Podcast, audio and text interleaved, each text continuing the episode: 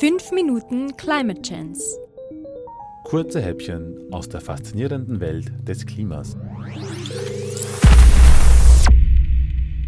Folge 12. FCKW ist kein Fußballverein.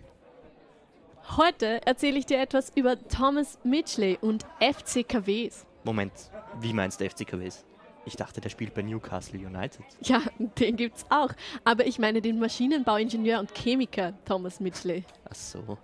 Der machte nämlich 1929 eine geniale Entdeckung. Die von ihm erstmals hergestellten Fluorchlorkohlenwasserstoffe oder kurz FCKWs. Also er hat ganz neue Moleküle entdeckt und herstellen können und die sind in vielen Anwendungsgebieten einsetzbar. Und zwar vom Reinigungsmittel über Treibsprays in Haarspraydosen bis hin zu Feuerlöschmitteln. Echt coole Anwendungen hat er dafür auch, im wahrsten Sinne des Wortes. Nämlich konnten FCKWs auch als Kühlmittel in Kühlschränken und Co. dienen. Es gab halt ein Problem. So harmlos wie der klingende Name Fluorchlorkohlenwasserstoff vermuten lässt, sind diese Gase leider nicht. Fluorchlorkohlenwasserstoff. Harmlos. Eh klar, passt. Naja, wie auch immer. Sie haben sogar zu einem ziemlich, ziemlich, ziemlich großen Problem geführt. Einem, wenn wir genau sind, zum Zeitpunkt der größten Ausdehnung 27 Millionen Quadratkilometer großen Problem. Nämlich zur Zerstörung der Ozonschicht über der Antarktis.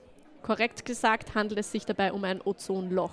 Das bedeutet, dass die Ozonschicht die Hälfte ihrer Dicke verloren hat. Moment, Moment. Bitte was? 27 Millionen Quadratkilometer. Äh, Wie viel ist das in Fußballfeldern? Naja, viel halt. Ah ja. Und warum sind da jetzt diese FCKWs schuld? Naja, der Name sagt's ja schon. Fluor, Chlor, Kohlenwasserstoffe enthalten Chloratome. Das Problem, diese Chloratome können mit Hilfe des Sonnenlichts aus den FCKWs gelöst werden und dann als Chlorradikale reagieren. Der Name heißt nichts Gutes, kannst dir vorstellen. Und diese Chlorradikale werden ihrem Namen auch gerecht. Sie können heftig mit Ozon reagieren und dieses angreifen. Jetzt wäre so eine Ozonschicht aber gar nicht mal so blöd, weil sie uns vor schädlicher, krebserregender UV-Strahlung schützen würde. Naja, Moment. Aber wenn das jetzt so wichtig ist, warum hört man denn dann heutzutage nichts mehr davon? Naja, es ist etwas passiert, was von vielen Seiten als beispiellos beschrieben wird. Es ist reagiert worden. Okay, gut, mit einiger Verspätung, da es die ein oder andere Nachlässigkeit gegeben hat, aber dennoch, Entscheidungsträger auf der ganzen Welt sind zusammengekommen und haben gesagt, "Hör, da müssen wir was machen. Bis auf einige wenige Ausnahmen und den einen oder anderen Schlawuzi, die weiter illegal produziert haben. Okay, und das Ozonloch ist dadurch dann geschrumpft und das war ein Riesenerfolg. Äh, naja.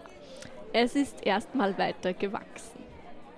FCKW-Moleküle bleiben nämlich ca. 50 bis 180 Jahre in der Luft.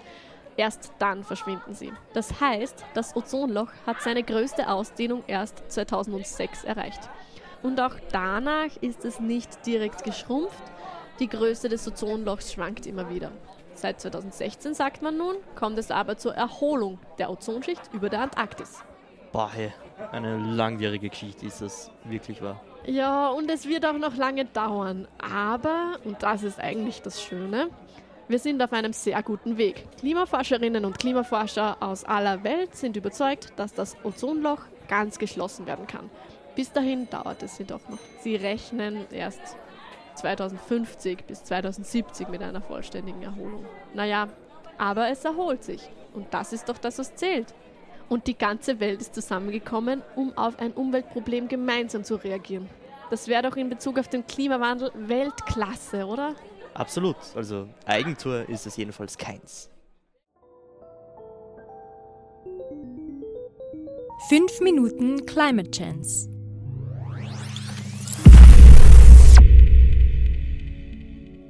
Gesprochen von Franziska Herbst und Martin Meerwald.